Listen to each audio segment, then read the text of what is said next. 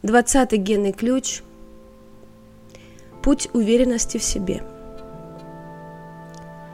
Трансформационный путь двадцатого генного ключа пролегает от поверхностности к присутствию, и это путь уверенности в себе.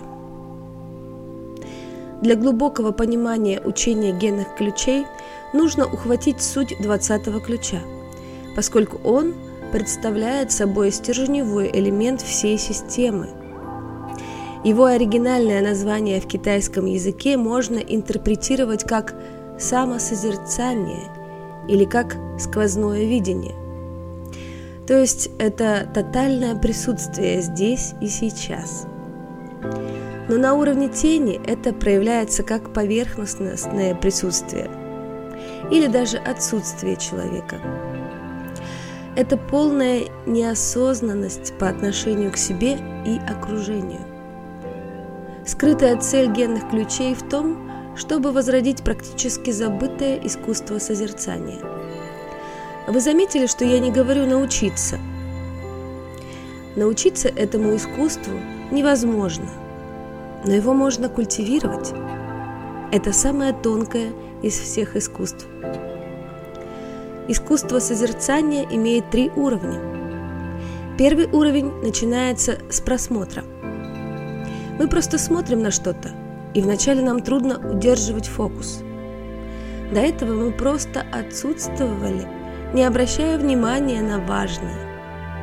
В таком сонном состоянии мы просто плыли по поверхности жизни. Мы жили без какой-либо саморефлексии, и это дилемма этой тени – Оглянувшись назад, мы можем увидеть разрушенные отношения, нереализованные фантазии, убитые стремления и боль, которую мы причиняли себе и другим. Но именно с этого и необходимо начинать. Мы должны натренировать свой фокус на настоящем, на нашей текущей жизненной ситуации и на своем поведении. Мы будто в футляре – поглощающим внутренние и внешние звуки. Самоотражающее сознание спит, отражая лишь мизерную часть происходящего внутри и снаружи. Переместив фокус своего внимания на себя, мы уже начинаем видеть важную связь между внутренним и внешним. Это первый этап созерцания. Прокладывая себе путь через эту тень, мы вступаем в фазу интенсивного обучения. Мы начинаем видеть влияние как нашего присутствия, так и нашего отсутствия, где бы мы ни находились. Мы видим свои ошибки, когда пропускаем важные вещи или когда забываем о чувствах других. Это осознание себя на какое-то время проявляется и затем снова исчезает, поэтому большую часть времени мы опять спим. Мы погружены в голову, поглощены внутренними диалогами, переживаниями и даже не замечаем, где мы и кто с нами рядом. Но время от времени что-то случается. Ментальная деятельность останавливается, и мы вспоминаем. Иногда включение происходит внезапно и неожиданно. Это могут быть моменты вдохновения или творческого прорыва. Такие моменты присутствия прекрасны, так что вспоминайте об этом почаще. Мы проводим много времени, живя в тени. Лишь иногда мы останавливаемся, чтобы насладиться солнцем. И это абсолютно нормально и естественно. Это обычно. Эволюционные этапы имеют свой тайминг. Сама форма 20-й гексограммы похожа на арку. В Древнем Китае эти арки строились повсюду, и они стали символом трансцендентного взгляда на мир. Арка символизирует переход. Это как приглашение переместиться из одного пространства в другое. И это то, что делает двадцатый ключ. Он приглашает нас к более высокому уровню самосознания. Созерцание – это не просто размышление, это режим жизни – Речь идет о более объективном взгляде на себя с другого уровня. Цель обретения такой перспективы состоит в том, чтобы научиться видеть, как мы своими руками создаем себе проблемы и страдания. И здесь требуется мягкость, чему тоже нужно учиться. Двадцатая гексограмма состоит из двух триграмм. Это нежный бриз и земля. То есть, прислушиваясь к этому ветру сознания, мы обретаем основу и заземляемся в своей жизни. Мы здесь для того, чтобы увидеть, увидев, насколько мы можем быть поверхностными – научиться быть более внимательными к своей сути. В конце дня оглянитесь и посмотрите, сколько было моментов присутствия в этот день, сколько таких моментов по сравнению с периодами отсутствия. Это не соревнование. И в этом нет никакого осуждения. Это просто наблюдение за тем, что есть. И это очень ценно – увидеть поверхностную часть своей жизни. Дар уверенности в себе. Второй уровень созерцания – это видение себя во взаимоотношениях с миром. Самосознание сейчас действительно углубляется, и в игру вступает моральный взгляд. Он не навязывается, он просто есть в каждом человеке. Для того, чтобы он проявил себя, требуется определенный уровень осознанности – на этом более глубоком уровне созерцания мы не только видим себя и свое поведение, мы начинаем ощущать влияние своего присутствия или отсутствия в этом мире. Мы видим себя глазами других, мы становимся более сочувствующими нашему окружению.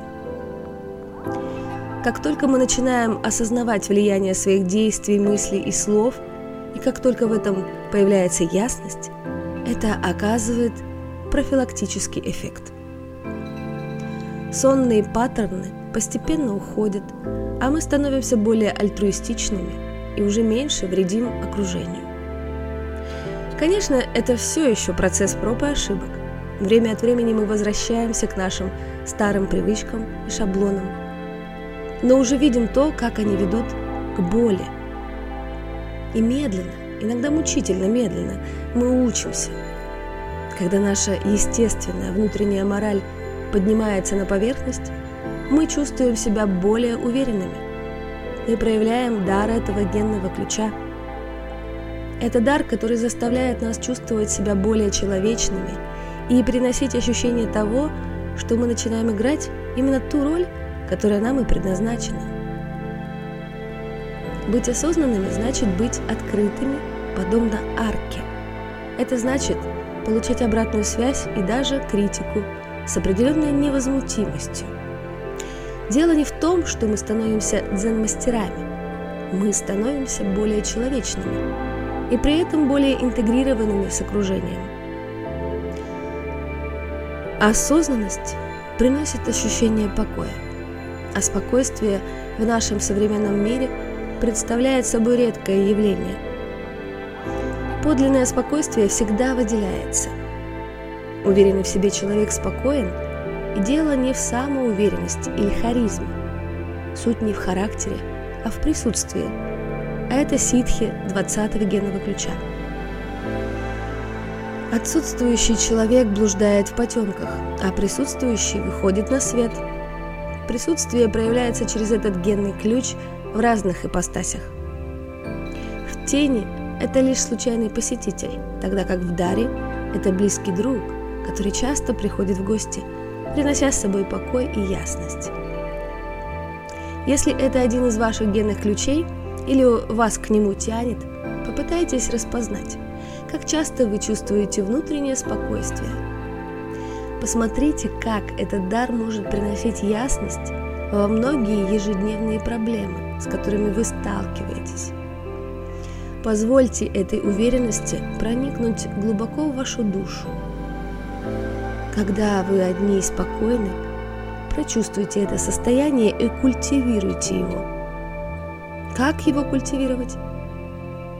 Создайте пространство для его роста. Упростите свою жизнь насколько возможно, чтобы на место упраздненной части пришло самосознание. Держите свое пространство в чистоте. Знаете, что происходит в вашем доме.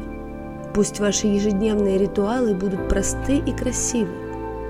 Выбросите на помойку те бессмысленные дела, которые не дают вам наслаждаться моментами присутствия. Большинство из нас являются так называемыми вайшьи, йоги-миряне. Мы не монахи и не отшельники. Мы живем в мире.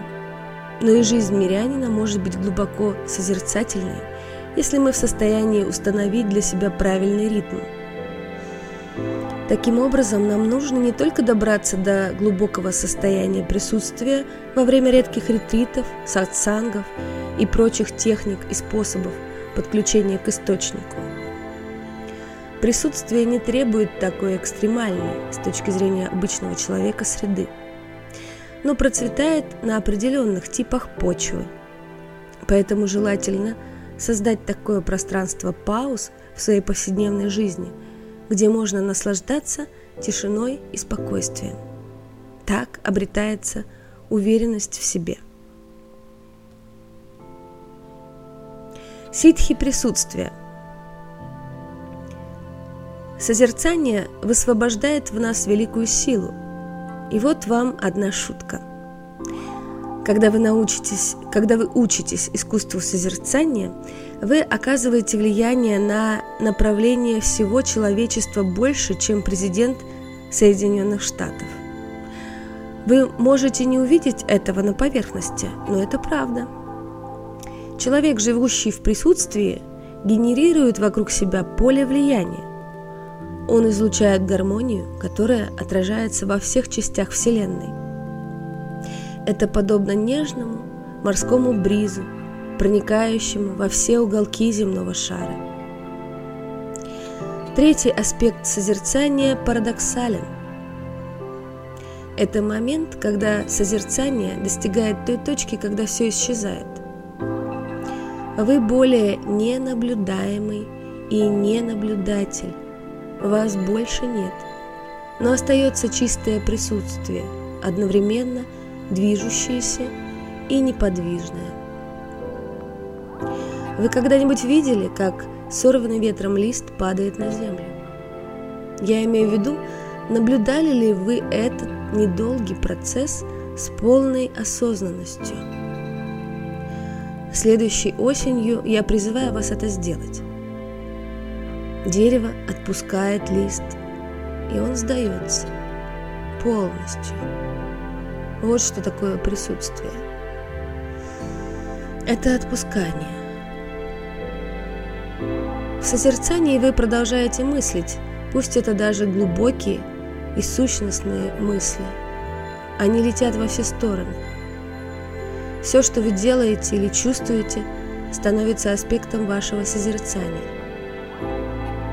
Принимается все происходящее внутри и снаружи. Это и есть тонкое искусство созерцания. Но в какой-то момент дерево вас отпускает.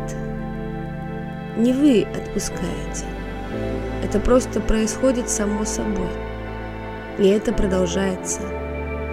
Каждый день дерево вас отпускает. Каждое мгновение оно вас отпускает. Оно продолжает делать это снова и снова, пока вы есть. У даосов есть прекрасное высказывание «дзу ян». Это означает нечто спонтанное. Например, это тайна бесконечного момента, падающего с дерева листа. Это отпускание жизни и смерти, приводящее к нашему бессмертию. Двадцатый генный ключ является частью кадонового кольца жизни и смерти, а присутствие – это единственное, что переживает смерть. Двадцатая ситхи также представляет логос, слово Бога. Это слово есть великая тайна, это священный ом, божественный тон, таинственная октава. Это дыхание божественного. – это созерцание Бога, и мы здесь беспомощны. Бог либо присутствует, либо отсутствует в нашей жизни. Это игра. Это вдох и выдох. Сейчас вы видите меня, а теперь уже нет. Но на самом деле Божественное всегда рядом. Это просто процесс откровения, и все это раскрывается через присутствие. Мы не можем сымитировать присутствие. Мы можем попытаться, но это лишь сделает нас напряженными. Речь не о воле, а о совершенстве. Каждый момент возникает через дзуян. Знаем мы это или нет, видим ли мы это или нет, ситхи все время здесь. Так как же культивировать присутствие? Это великий вопрос 20-го генного ключа. Мне, например, нравится пить чай. Я люблю изысканные и редкие чаи. Это происходит так. Я интуитивно выбираю сорт, кипячу воду, завариваю чай, разливаю его, а затем, прежде чем пить, делаю паузу. Я наблюдаю за паром над чашкой, вдыхаю аромат, наслаждаюсь его цветовой палитрой – это моменты присутствия. Присутствие не требует сложной церемонии. Это просто любовь к тонкому. И только потом начинается чаепитие. Присутствие повсюду и во всем. Можно оказаться в эпицентре урагана, но присутствие может быть и там. Нужно только смотреть не глазами, а всем своим существом – Присутствие обрушивается на нас, как волна. Оно приходит к нам бесконечно. Найдите свой чай, чем бы это ни было. И в один прекрасный день вам больше не понадобятся чайники и чашки. Вам даже не понадобится сам чай, потому что присутствие во всем. Оно изливается на нас повсеместно. Оно внутри каждой нашей клетки, напевая я здесь, я здесь, я здесь. И напоследок строки Рабиндраната Тагора. Разве вы не слышали его тихих шагов? Оно приходит, приходит, всегда приходит. В каждый момент и в каждую эпоху, каждый день и каждую ночь оно приходит, приходит, всегда приходит – много песен я пел в разных настроениях ума. Но все ноты всегда провозглашали. Оно приходит, приходит, всегда приходит. В благоухающие дни солнечного апреля по лесному пути оно приходит, приходит, всегда приходит. В дождливый мрак июльских ночей на грозовой колеснице облаков оно приходит, приходит, всегда приходит. В горе и в печали его шаги отдаются в моем сердце, и это заставляет меня радостно сиять.